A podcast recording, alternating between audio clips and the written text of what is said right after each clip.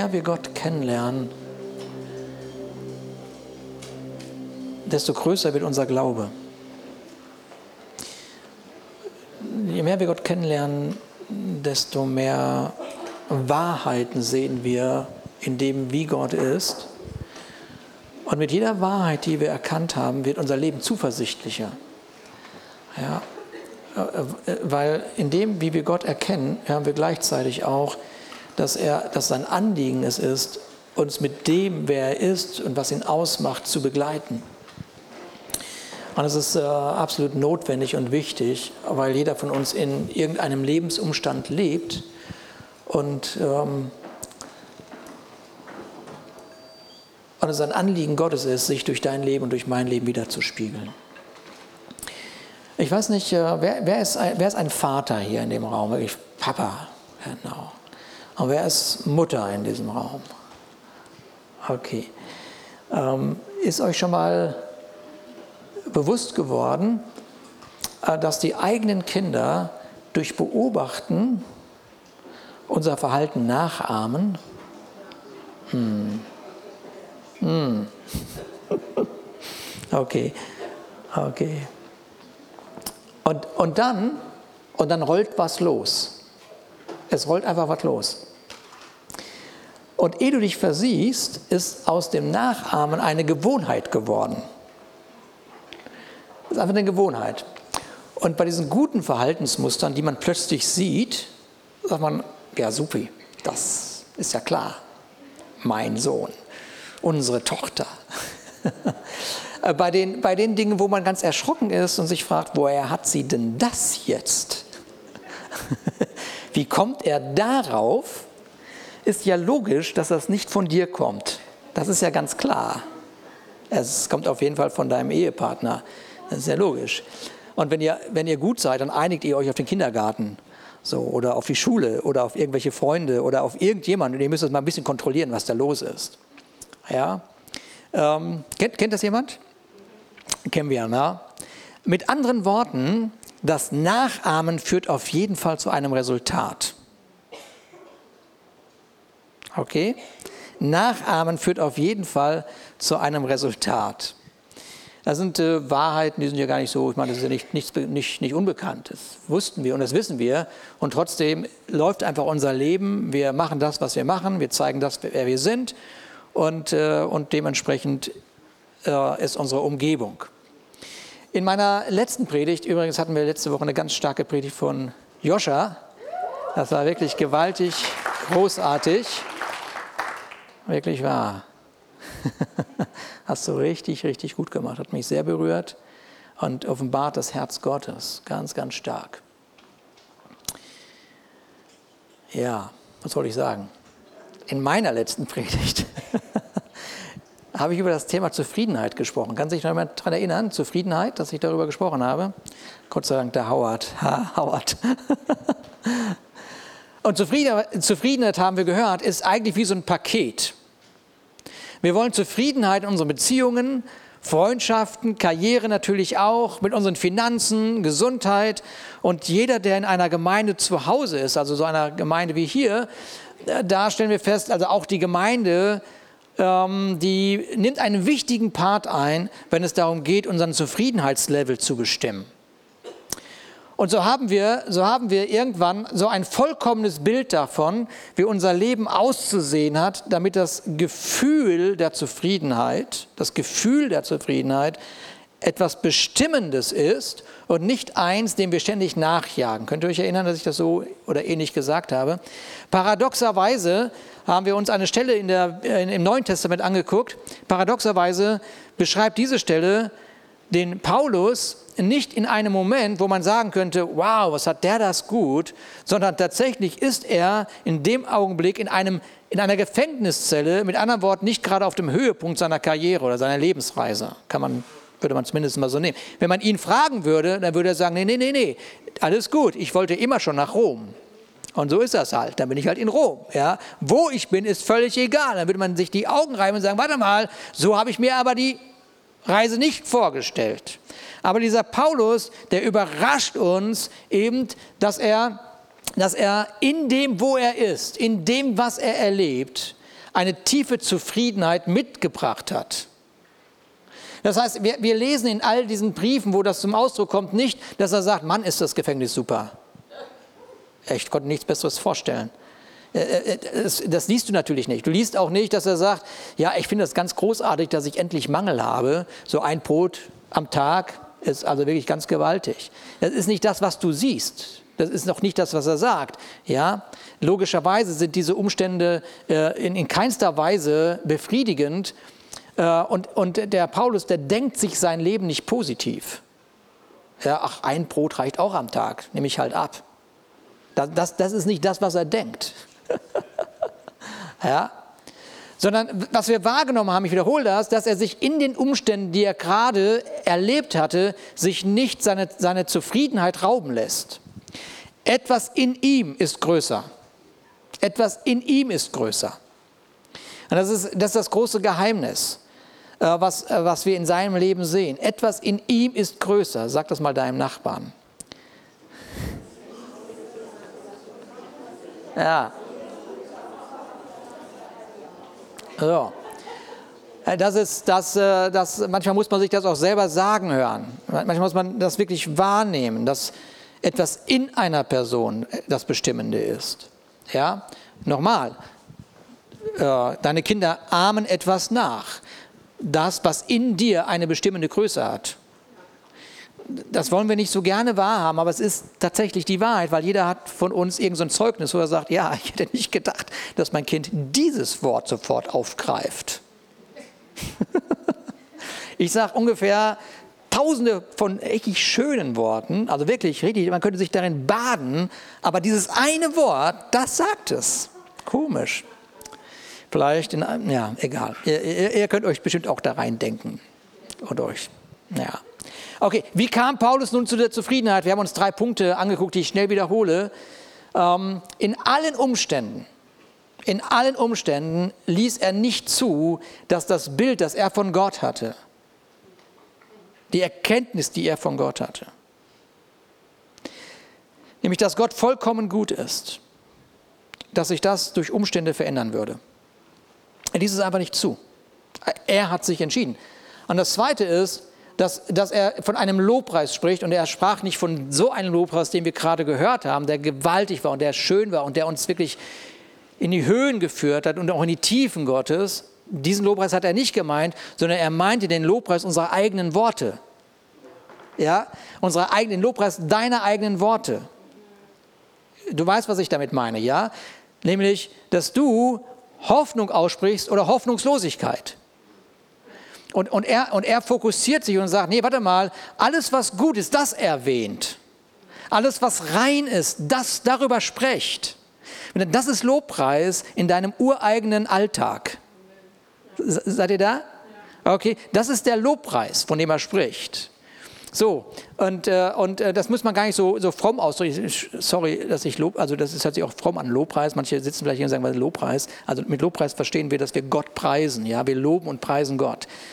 Man kann auch sagen, man, man, man spricht Chorele, aber es, es, hört sich auch nicht so ganz gut an. Also, ich will es anders sagen, keine Hoffnungslosigkeit aussprechen. Einfach sich weigern. Sich wirklich weigern. Und das ist das, was er sagt. Weiger dich, Hoffnungslosigkeit auszusprechen. Ja. Und dann sagt er so einen dritten, dritten Punkt, so, den wir daraus gesehen haben im Jetzt leben und nicht sich in die Zukunft träumen. Warum ist das so? Was hat er erkannt? Wieso ist das jetzt so? Meine, man soll ja träumen. Das ist ja keine, oder wir sagen, komm, in so einem Traum ist was Klass Großartiges. Und du etwas siehst, das ist alles supi, ja? Gut. Aber, aber was er sagt ist, ja, träum dich nicht in die Zukunft, lebe im Jetzt, weil im Jetzt Gott gesagt hat, bin ich da. Und in der Zukunft ist auch jetzt irgendwann, dann ist auch Gott da. Oh, das ist ganz tief, ich weiß. Unglaublich tief. Okay, im Jetzt ist der Friede Gottes da. Ja, okay.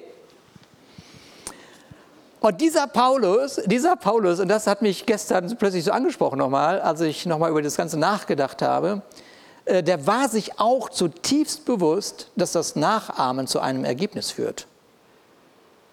Und deshalb hat er gesagt, das hatten wir letzte, vor 14 Tagen auch gelesen, in Philippa 4, Vers 9, folgendes, was ihr gelernt und empfangen und gehört und gesehen, also typisch unsere Kinder, ja? das, ist, das ist doch Familie, was ihr gelernt und empfangen und gehört und gesehen, an wem? An mir. Er bietet sich an. Guckt mich an, was ich gelernt habe, was ihr durch mich gelernt habt, was ihr an mir gesehen habt, was ihr von mir gehört habt. Er findet nicht neu. Das ist das, was er sagt. Er findet es einfach nicht neu. Tu es einfach. so ein bisschen, wenn man das so losgelöst sieht, aus allem Kontext, ein bisschen arrogant. So, ne? Paulus war sich sicher, wenn du das machst, was ich sage, traut man sich ja heute gar nicht mehr zu sagen. Äh, mach das, was ich sage und es wird gut. Ja. Aber der Paulus konnte das schreiben und sagen und er hat sich auch nicht dafür geschämt, er war sich ganz, ganz sicher. Also alles, was ihr an mir seht, von mir gehört habt und empfangen habt, gelernt habt, das tut. Und damit war er durch. Was wird das Ergebnis sein? Der Gott des Friedens wird bei euch sein. Genau. Also er fordert wirklich zur Nachahmung auf. Und da habe ich gestern ein bisschen nachgedacht und was so gesehen, nämlich, dass dieses Wort Nachahmen tatsächlich erst nach den Evangelien in die, in der Bibel, in die Bibel kommt. Vor den, also in den Evangelien spricht Jesus von Nachfolge. Also das Wort Nachfolge ist plötzlich in, nach den Briefen, gar, äh, nach, den, nach den Evangelien gar nicht mehr da. Das ist interessant, habe ich mir gedacht. Das heißt, Jesus, Jesus fordert die Jünger auf, ihm nachzufolgen. Und diese Nachfolge bedeutete buchstäblich wenn er aufgestanden ist, stand man auch auf. Man folgte ihm nach. Wo geht es heute hin, Jesus? Oh, heute gehen wir, wo wollen wir heute hingehen? Ich muss mal kurz den Vater angucken. Wo geht der Vater denn heute hin? Oh, der Vater war heute schon in, am See Genezareth. Lass uns mal da hingehen. Und am nächsten Tag folgte man Jesus wo auch immer hin. Wo folgt man ihm hin? Vielleicht nach Samarien. Oh, bloß nicht nach Samarien, Jesus, da wollen wir nicht hin. Ja, aber folgt mir einfach nach. Abenteuer. Und irgendwann morgens haben sie ihn auch gefragt, wo gehen wir denn heute hin? Er hat gesagt, das verrate ich euch nicht. Wenn ich euch das verraten würde, würdet ihr nicht aufstehen. Na? Und dann haben sie die ganze Zeit, wo gehen wir denn hin? Wo gehen wir denn hin? Und dann sagt er, geht, fahrt schon mal vor. Ich gehe mal kurz beten. Und dann ein paar Stunden später hat er gesagt, okay, jetzt gehen wir auf Wasser. Hätten sie das morgens gewusst, sie wären nicht aufgestanden. Oder vielleicht doch, wer weiß. Sie folgten ihm einfach. Und das Ergebnis, was ist das Ergebnis? Das Ergebnis war, dass die Jünger die Kultur, die sie bei Jesus wahrgenommen hatten und die zu ihrem eigenen Leben wurden, wurde, später in die Gesellschaft hineingetragen hatten. Die Kultur, die sie gesehen haben, in ihrer Nachfolge. Aber diejenigen, die durch, durch den Glauben der Jünger zum Glauben an Jesus Christus gekommen sind, denen sagten die Jünger und die später Apostel, na, ahmt uns nach. Ahmt uns einfach nach. Erfindet das Leben nicht neu, ahmt uns einfach nach. Paulus wusste nicht nur, dass das Nachahmen zu einem Ergebnis im eigenen Leben führen würde, sondern dass das Nachahmen dazu führt, dass man ein Vorbild wird. Hm.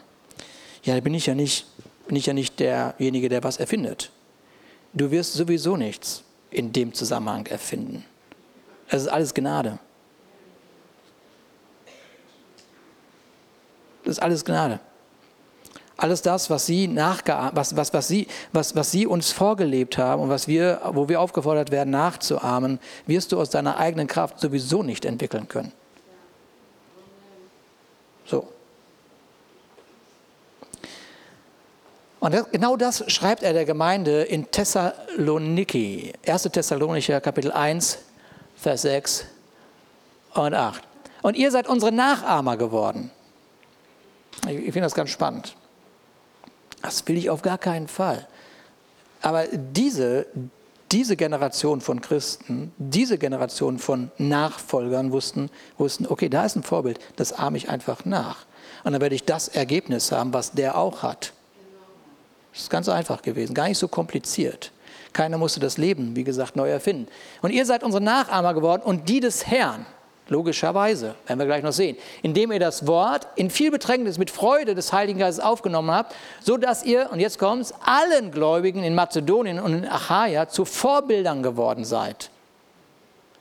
Denn von euch aus ist das Wort des Herrn erschollen, nicht allein in Mazedonien und in Achaia, sondern an jeden Ort ist euer Glaube an Gott hinausgedrungen, mit dem Ergebnis, diese Jünger, diese Apostel, als sie hingekommen sind, mussten sie gar nichts mehr sagen. Wir mussten gar nichts mehr über den Glauben sagen, weil euer Vorbild, weil ihr uns nachgeahmt habt, euer Vorbild hat dazu geführt, dass unsere Predigt fast, wir brauchen gar nichts machen.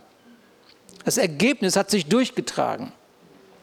Ich weiß nicht, ob dich das irgendwie berührt oder ob das anfängt zu dir zu sprechen der Lebenswandel dieser Christen, indem sie nachgeahmt haben, was die Vorbilder ihnen gezeigt haben, führte zu einem Ruf. Und dieser Ruf war, dass Christsein so attraktiv war, dass sie sagten, da gehe ich hin, das mache ich nach. Und es gibt eben, wie gesagt, auch nur zwei Möglichkeiten. Entweder ist ein Ruf so attraktiv, dass man sagt, ich möchte auch Christ werden, oder ein Ruf ist so, dass man sagt, okay, wenn der Christ ist, dann nicht mit mir. Es gibt nur zwei Möglichkeiten. So, äh, was anderes gibt es gar nicht. Dieses Egal ist nicht so schön. So, das Anliegen der Jünger war natürlich, dass die Gläubigen, also die, die an Jesus Christus gläubig geworden sind, in allen ihren äh, Lebensbereichen, sollten sie natürlich einen positiven Wachstum haben. Und das ist genau das Anliegen Gottes.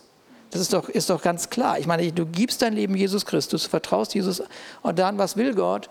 Er will dich füllen mit dem, wer er ist. Alle Lebensbereiche. Mit anderen Worten, er fängt an, das Zufriedenheitspaket zu schnüren. Ja, okay? So, das ist, das ist, das alles, alles andere will er gar nicht. Ja? So, jetzt sind wir, ja im, sind wir ja im Gottesdienst, oder? Das heißt, wir können auch ein bisschen Bibel lesen. Jetzt wollen wir mal richtig Bibel lesen, so. Ja, so Bibel lesen ist sehr gut. Machen wir einmal weiter. So, damit fangen wir mal an. Ich lese einfach vor. Und vielleicht hast du eine eigene Bibel, kannst du das auch aufschlagen. Kolosser 1, Vers 3 bis 14 werden wir einfach lesen. Und dann werde ich einfach, ich habe eine Punktepredigt heute, Verena. Ja, ich werde so viele Punkte heute geben. er hatte mich beim Leitertreffen gesagt, Mann, ich möchte auch mal Punktepredigten halten, wie Verena. Gut, werdet ihr gleich sehen. Jedes Mal, wenn wir vor euch beten, danken wir Gott, dem Vater unseres Herrn Jesus Christus, für euch. Denn wir haben gehört, wie lebendig euer Glaube an Jesus Christus ist und was für eine Liebe ihr allen entgegenbringt, die zu Gottes heiligem Volk gehören. Das ist doch eine starke Aussage über eine Gemeinde, oder? Ist das nicht, ist das nicht stark? Wer, wer ist in so einer Gemeinde? ja, okay. ah. Angespornt werdet ihr dabei von der Hoffnung auf das, was Gott im Himmel für euch bereithält. Davon habt ihr ja von Anfang an gehört, seit damals, als die Botschaft der Wahrheit des Evangeliums zu euch gekommen ist. Und genauso wie diese Botschaft überall in der Welt Früchte trägt und sich immer weiter ausbreitet, genauso tut sie das auch bei euch seit dem Tag, an dem euch Gottes Gnade zum ersten Mal verkündet wurde und ihr erkannt habt, was diese Botschaft bedeutet. Wichtiger Satz. Gottes Gnade zum ersten Mal verkündet. Und habt ihr erkannt, was diese Botschaft für euer Leben bedeutet. Euer Lehrer in all diesen Dingen war Epaphras, unser geliebter Mitarbeiter und ein treuer Diener Christi, der sich mit ganzer Kraft für euch einsetzt. Er war es auch, der uns von der Liebe berichtet hat, die Gottes Geist in euch wirkt. Und deshalb hören wir auch seit dem Tag an, seit dem Tag, an dem wir davon erfahren haben, nicht auf, für euch zu beten. Machen wir weiter. Wir wollen ja Bibel lesen. Ah ja, Okay, wir bitten Gott, dass er euch durch seinen Geist alle nötige Weisheit und Einsicht schenkt, um seinen Willen in vollem Umfang zu erkennen. Dann könnt ihr ein Leben führen, durch das der Herr geehrt wird und das ihm in jeder Hinsicht gefällt. Ihr werdet imstande sein, stets das zu tun, was gut und richtig ist, sodass euer Leben Früchte tragen wird und ihr werdet Gott immer besser kennenlernen. Und da gibt es noch einen Lobpreis. Er, dem alle Macht und Herrlichkeit gehört, wird euch mit der ganzen Kraft ausrüsten, die ihr braucht, um in jeder Situation standhaft und geduldig zu bleiben. Freut euch und dankt ihm, dem Vater, dass er euch das Recht gegeben hat, an dem Erbe teilzuhaben, das er in seinem Licht für sein heiliges Volk bereithält. Denn er hat uns aus der Gewalt der Finsternis befreit und hat uns in das Reich versetzt, in dem sein geliebter Sohn regiert. Durch ihn Jesus Christus sind wir erlöst, durch ihn sind unsere Sünden vergeben. Ja, lass uns mal, lass uns mal Gott einen Applaus geben. Ja. Ja.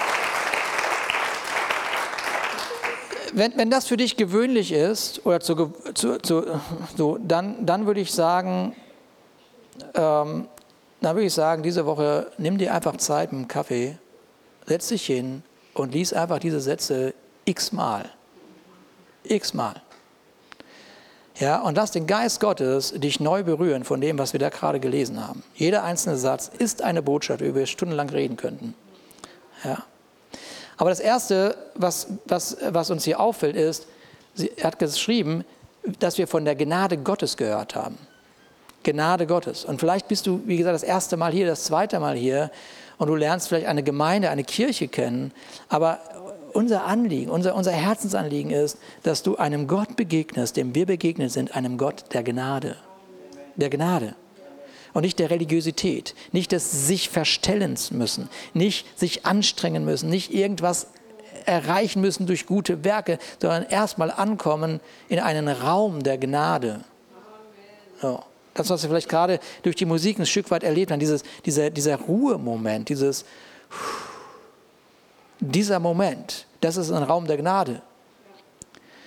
Und wenn du in diesem Raum der Gnade bist, in diesem Raum der Gnade kommt der nächste Punkt, dann, dann, dann stimmen wir zu, dass die Gnade Gottes für unser Leben wahr ist und für unser Leben eine Bedeutung wird. Wenn du einmal Gnade Gottes erlebt hast, dann stellst du fest, das hat eine Bedeutung, weil es dein Leben verändert, weil es dein Leben berührt. Gnade berührt dein Leben. Wer Gott begegnet und nicht von seiner Gnade berührt worden ist, der muss sich nochmal nach überlegen, welchem Gott bin ich eigentlich begegnet? Wir werden erfüllt von Wahrheit. Wir, wir, wir werden erfüllt von Wahrheit. Das ist der dritte Punkt. Wir werden erfüllt von Wahrheit. Und dieses Erfülltsein, das befähigt dich erst einmal, ein Leben zu führen, das dem entspricht, was Gott an Absicht hat. Also wir hören von der Gnade Gottes, dann stimmen wir dem zu, weil dieser Moment uns berührt. Du wirst nicht gezwungen, sondern die Begegnung mit Gott führt zu einer Entscheidung. Und in dem Augenblick, wo du sagst, ja, dem stimme ich zu, ich bin der Gnade begegnet, in dem Augenblick wirst du von einer Wahrheit erfüllt. Und dieses Erfülltsein befähigt dein Leben. Und das Ergebnis ist nicht, dass du mehr tust, sondern dass du Gott mehr kennenlernst. Du lernst Gott mehr kennen. Und Paulus, der also tatsächlich immer dazu auffordert, du kannst so viele Kapitel von ihm lesen, dass man ihn nachahmen und seinem Lebensbeispiel folgen soll, sagt das nur aus einem einzigen Grund. Nämlich, dass die, die Gesinnung, deine Gesinnung, meine Gesinnung, also unsere Gesinnung, was ist Gesinnung? Gesinnung ist die Denkweise. Es ist die Haltung. Das ist die Einstellung. Die Einstellung, die wir haben. Die, die Lebensanschauung, die wir haben die Überzeugung, die wir leben, die Ansichten, die wir haben, die Sinnesrichtungen, die Lebensklugheit, die Lebensart, das Benehmen zum Ausdruck kommt, die auch in Jesus selber war. Ich, ich wiederhole das noch. Wenn Paulus sagt, na, ahmt mich nach, ahme mich nach, dann sagt er nichts anderes, außer Wir müssen die Gesinnung von Jesus annehmen. Der Ausdruck deines Kindes ist deine Gesinnung, ist deine Lebenshaltung, ist die Art und Weise, wie du redest, ist das, was dir, bei dir ganz normal ist. Philippa 2, Vers 5, da wird es beschrieben, habt diese Gesinnung in euch, die auch in Christus Jesus war. So, jetzt, gut, welche denn? Das ist, so die, ist so die Frage. Welche Gesinnung war denn in Christus Jesus? Machen wir weiter. Welche war denn in Jesus Christus? Machen wir einmal die Folie weiter. Hm. Wenn es nun irgendeine Ermunterung in Christus gibt, wenn es irgendeinen Trost der Liebe, wenn irgendeine Gemeinschaft des Geistes, wenn irgendein herzliches Mitleid und Erbarmen, so erfüllt meine Freude, dass ihr dieselbe Gesinnung und dieselbe Liebe habt, einmütig, eines Sinnes seid, nichts aus Eigennutz oder eitler Ruhmsucht tut, sondern dass in der Demut einer den anderen höher achtet als sich selbst.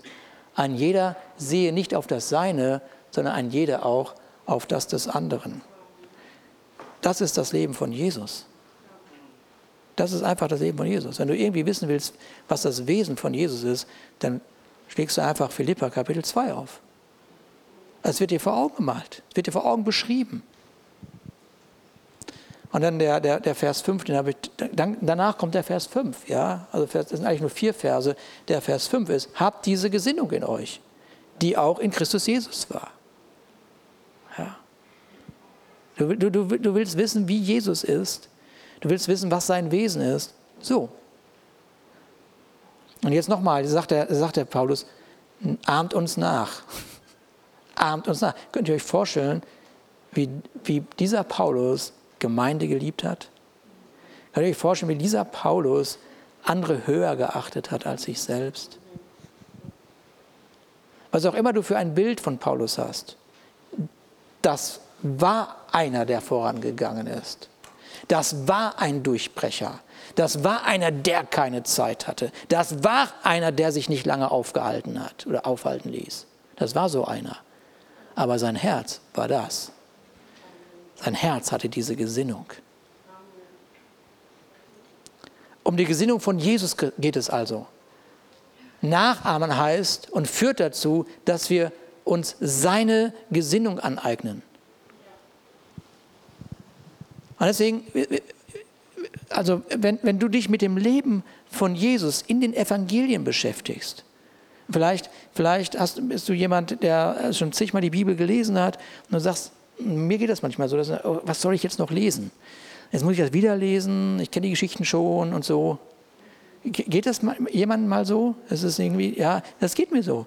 Ich habe schon zigmal das Neue Testament gelesen, ein paar Mal das Alte Testament. Und dann denkst du irgendwie, oh, lieber Gott, sag mir, was ich jetzt lesen soll.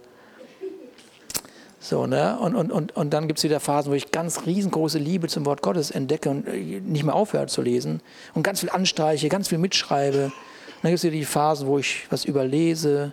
So, aber vielleicht ist das so ein Moment für dich, wenn du dich mit dem Leben von Jesus in den Evangelien anfängst zu beschäftigen, dann kannst du durch jede Situation, in der Jesus war, seine Haltung wahrnehmen. Wie war seine Haltung? Wie war seine Gesinnung? Was hat er dort zum Ausdruck gebracht? Nicht, was hat er gemacht, sondern zum Ausdruck gemacht. Und jetzt möchte ich Folgendes sagen. Es geht hier nicht um Lebensregeln. Paulus hat nicht gesagt, folgt meiner Lebensregel, sondern er hat gesagt, ahme meine Lebenshaltung nach.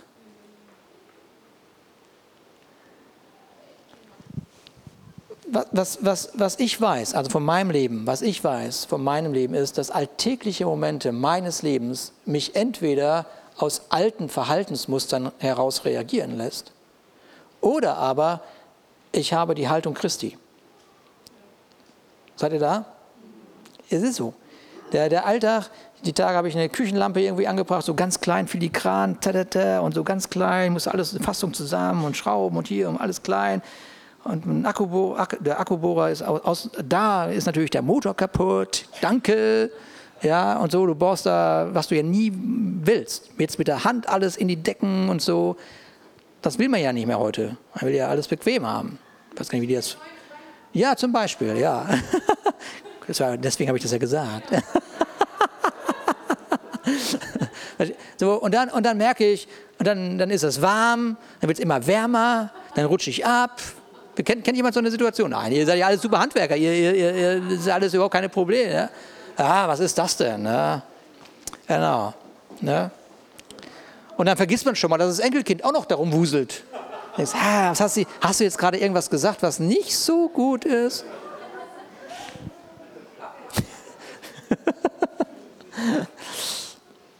naja, Alltag, oder? Hat jemand einen Alltag von euch? So? Okay. Okay. Ja. Ja. Also mit anderen Worten, diese alltäglichen Momente in unserem Leben werden entweder etwas zeigen, was du dachtest, ist nicht mehr da, oder aber es zeigt eine Haltung, wo die, wo die Lampen sich von alleine aufhängen. Fertig.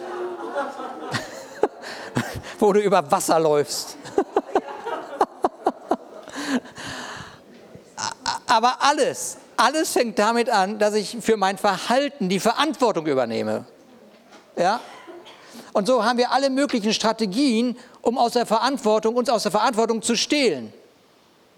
Es gibt eine ganze Menge Strategien. Ja? Eine Strategie ist, ich mache es morgen. Die andere Strategie ist immer ich. Wieso habe ich keinen neben mir jetzt hier? Wieso habe ich keinen Halter?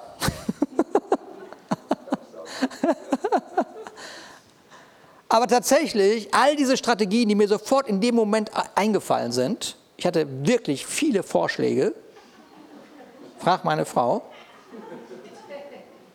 keine dieser Strategien war in der Gesinnung Jesu. Da, oh Pastor, oh, okay, Rettung aus dieser Heilung, äh, äh, äh, Rettung aus dieser Haltung Rettung aus dieser Haltung ist nicht innere Heilung. Ich wusste, ich stand auf dem, auf der, auf dem Küchen, da auf diese die super Küche, Arbeitsplatte aus der, mache ich Werbung.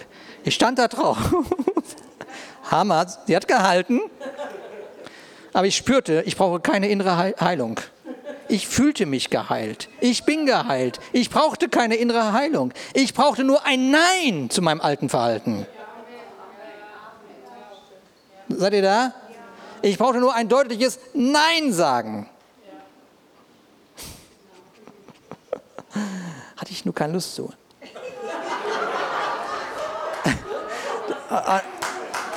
Und deswegen beschwere ich mich auch nicht über das Ergebnis. Aber ich habe mir vorgenommen, nächstes Mal, wenn ich wieder auf der Küchenarbeitsplatte von stehe und irgendwie an der Decke schrauben muss, weil mir keine andere Strategie einfällt, sage ich Nein. Nicht zu dem Arbeit, sondern zu dem, was sich so hochkommt in mir. So, ja? Okay?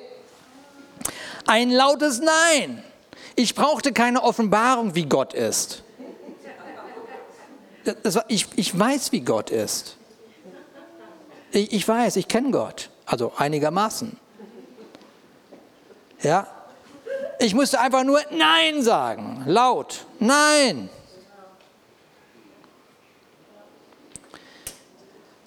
Also, ich stelle fest, ich bin in so einem Muster drin, das eben nicht dem von Jesus entspricht. Nun, ich hätte gerne Jesus an der Stelle gehabt. Hätte er doch die Lampen mal anbringen sollen.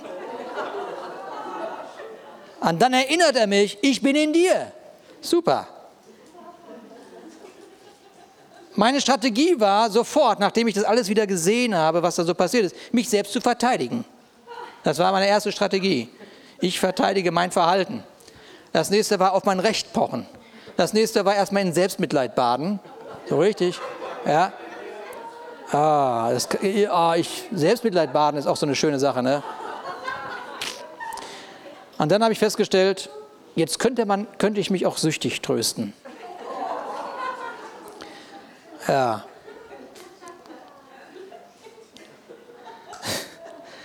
Ich jetzt gedacht, süchtig trösten ist auch ein schönes Wort irgendwie. Aber es ist sowas von eine Katastrophe, glaubt mir das. Weißt du auch. Wir wissen das. Aber es ist einfach ein nettes Wort. Ne? Ich tröste mich jetzt mal süchtig. Weil das führt dich ja weg von Gott. Das führt dich hin zu irgendwelchen Menschen, von denen du deine, deine Sehnsucht befriedigen lässt.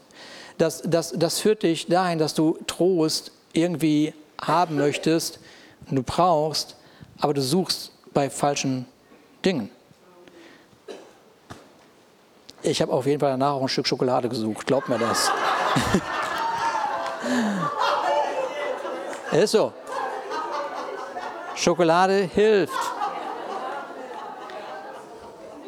Hilft mehr als Brokkoli. Wenn meine Frau mir jetzt Brokkoli gereicht hätte, hätte ich gesagt, nein, ich will kein Brokkoli. Ich, ich, ich habe nichts gegen Brokkoli, aber das sind die Momente, wo du Schokolade brauchst. Fertig, Thema durch.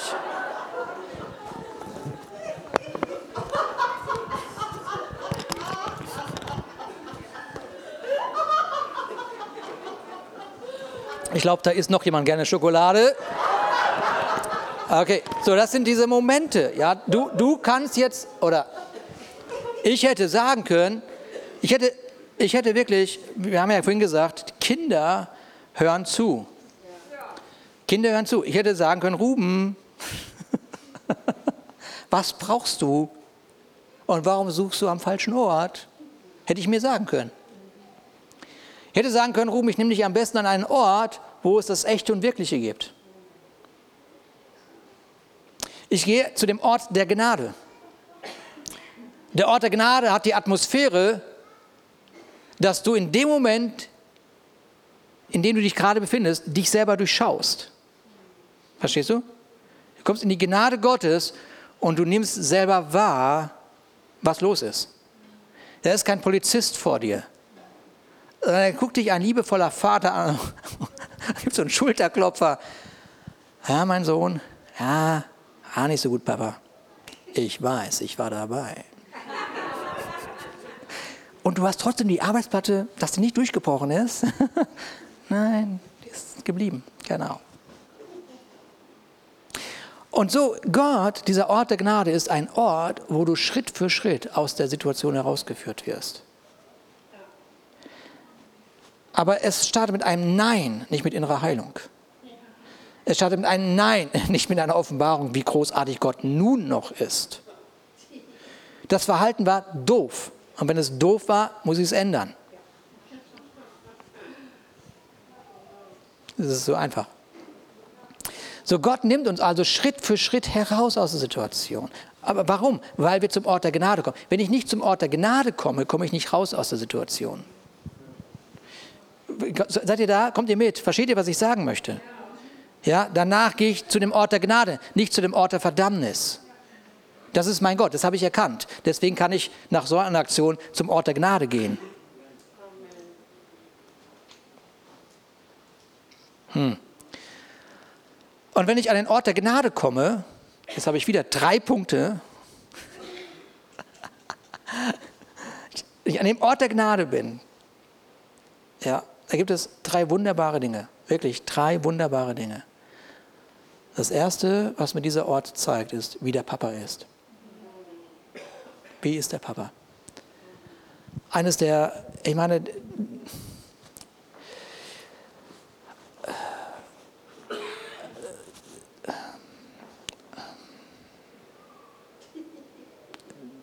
an einer bestimmten Stelle in der Neuen, im Neuen Testament, in den Evangelien, da fasst man sich immer so an den Kopf, wenn man das liest. Da heißt es nämlich, da sagt jemand in einer langen Rede von Jesus, wo er alles zeigt und alles von sich erzählt, dann sagt doch dieser, ich glaube, das war der Philippus, glaube ich, nee, wer war das, keine Ahnung, der sagt, sagt, zeig uns den Vater. Wer war das? Ist egal. Einer der Superjünger. Der sagt, zeig uns den Vater. Und du denkst, oh mein Gott, hast du das nicht gescheckt? Aber eigentlich ist es das schönste Gebet eigentlich, wenn ich mich mal rausnehme aus der ganzen Situation, ja, die, die da jetzt da war mit Jesus, und, da, und jemand sagt heute Morgen hier an diesem Ort, hier durch, das, durch den Lobpreis, ich möchte den Vater sehen, dann ist es das kostbarste Gebet, was du jemals sprechen konntest. Zeig mir den Vater.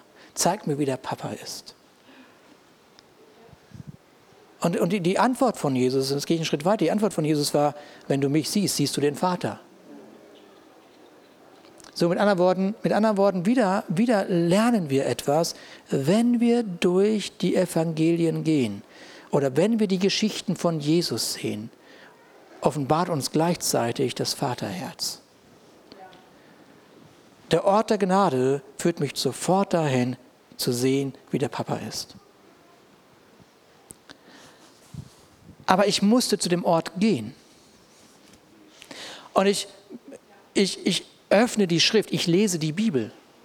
Wenn ich die Bibel nicht lesen würde und sehen würde und lesen würde, dann würde ich in meiner Passivität heften bleiben. Ja, also nehme ich die Bibel und sage, okay Jesus, ich gehe heute mit dir mit, wo auch immer du heute hingehst, hier in dem Evangelium. ja, du bist der perfekte Sohn und als perfekter Sohn, der du bist, zeig mir, wie du den Vater gesehen hast. Und schon offenbart sich etwas in mir. Und das Zweite, was an dem Thron der Gnade, also in der Gegenwart Gottes, in dem Gnadenmoment auch stattfindet, das ist der zweite Punkt, er zeigt dir deine Identität. Er zeigt dir deine Identität. Und das ist eines der, dieser, dieser schönen Geheimnisse, also die, die, die kein Geheimnis mehr sind, aber, aber du, kannst es, du kannst es mitnehmen, du kannst diese Punkte aufschreiben, du kannst es jeden Tag üben. Oft dreht man sich im Gebet um seine Probleme und seine Schwierigkeiten, seine, was man wieder gemacht hat. Was würde wohl passieren, wenn du zunächst einmal losgelöst davon den Geist Gottes bitten würdest, dir deine Identität zu zeigen? Verstehst du, richtig pragmatisch. Ich steige von dieser Küchenarbeitsplatte ab ja, und sage einfach nur, zeig mir meine Identität, Papa. Hätte anders gehen können. Seid ihr da? Zeig mir meine Identität. Das ist eine aktive Haltung. Ich verlasse meine Passivität. Und dann, und das ist, das ist mir auch so wichtig, weil unsere Lebensumstände eben nicht nur so solche Sachen sind wie eine Lampe an der Wand bringen, das ist alles schwierig, sondern unsere Lebensumstände sind manchmal ganz schön heftig ganz schön herausfordernd. Ganz schön, dass du äh, wirklich Trost brauchst. Und deshalb wird in dieser Gnade, in diesem Raum der Gnade, in dem Moment, wo du da hineingehst, wird dir Gott zeigen, dass er der Vater allen Trostes ist. Das da kommst du zur Ruhe, da kommst du zum Frieden, da kommst du zu der Umarmung, da kommst du zu dem Trost, den du brauchst. Die Gesinnung Jesu. Kommt, kommt ihr mit? Ja.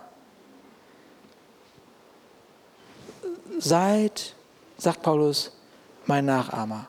Das macht euch zu einem Vorbild. Und dieses Vorbild ist, ich sehe die Gesinnung von Jesus Christus selber. Dieser, dieser Paulus, dieser Paulus, ich meine, guck mal, ich meine, der hat keine Lampen aufgehangen wahrscheinlich, aber er hat, ist gesteinigt worden. Ist gesteinigt worden. Äh, der hat Schiffbruch erlitten.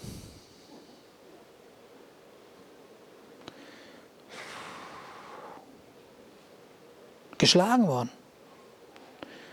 Verfolgt worden. Hm? Gefängnis. Und, und, und das sind alles schlimme Dinge. Und dann bin ich auf, darauf aufmerksam gemacht worden, dass er in einem Brief sagt folgendes. Er schreibt, glaube ich, dem Timotheus, meine ich, schreibt er, hör mal Timotheus, ein geistlicher Sohn, alle aus Asien haben mich verlassen. Die ganzen Gemeinden, die ich gegründet habe, alle stellen sich gegen mich. Ich weiß gar nicht, ob du das, ich, das hat mich total berührt. Stell dir mal vor, dieser Mann, der das Evangelium wie kein anderer gepredigt hat, Menschen gerettet hat, irgendwo hingeführt hat, der, durch den wir heute hier sind, der sagt, sie waren alle gegen mich. Und wieder frage ich mich, okay, Paulus, was ist deine Gesinnung? Und lass uns mal in seine Gesinnung gucken. Mach mal weiter bitte. Gepriesen sei Gott. Das ist seine Haltung scheinbar. Das ist scheinbar seine Gesinnung. Gepriesen sei Gott, der Vater unseres Herrn Jesus Christus, denn er ist ein Vater, der sich erbarmt. Und ein Gott, der auf jede erdenkliche Weise tröstet und ermutigt. In allen unseren Nöten kommt er uns mit Trost und Ermutigung zu Hilfe. Und deshalb können wir dann auch anderen Mut machen, die sich ebenfalls in irgendeiner Not befinden. Wir geben ihnen den Trost und die Ermutigung weiter, die wir selbst von Gott bekommen haben. Ist das nicht eine schöne, Gesinnung? Ist das nicht ein schöner Moment, den wir da sehen, wenn wir wissen, was dieser Paulus alles erlebt hat?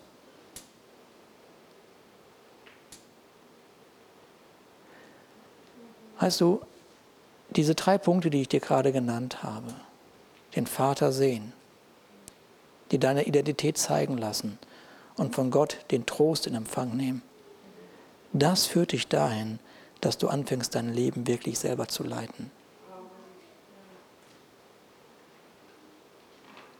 Das befähigt dich, dein Leben selber zu leiten. Es ist, ich habe euch heute wirklich eine, eine, ein Geheimnis offenbart. Wenn du das die ganze Woche übst, die nächsten sechs Wochen übst, dann wirst du feststellen, nach sechs Wochen leitest du dein Leben. Du leitest es. Du beherrschst dein Leben. Der Nebeneffekt wird sein, dass du dankbar sein wirst. Und dass du anfangen wirst, Wahrheiten über dein Leben auszusprechen, die die Hoffnung des Himmels Ausdruck verleihen. Amen. Amen.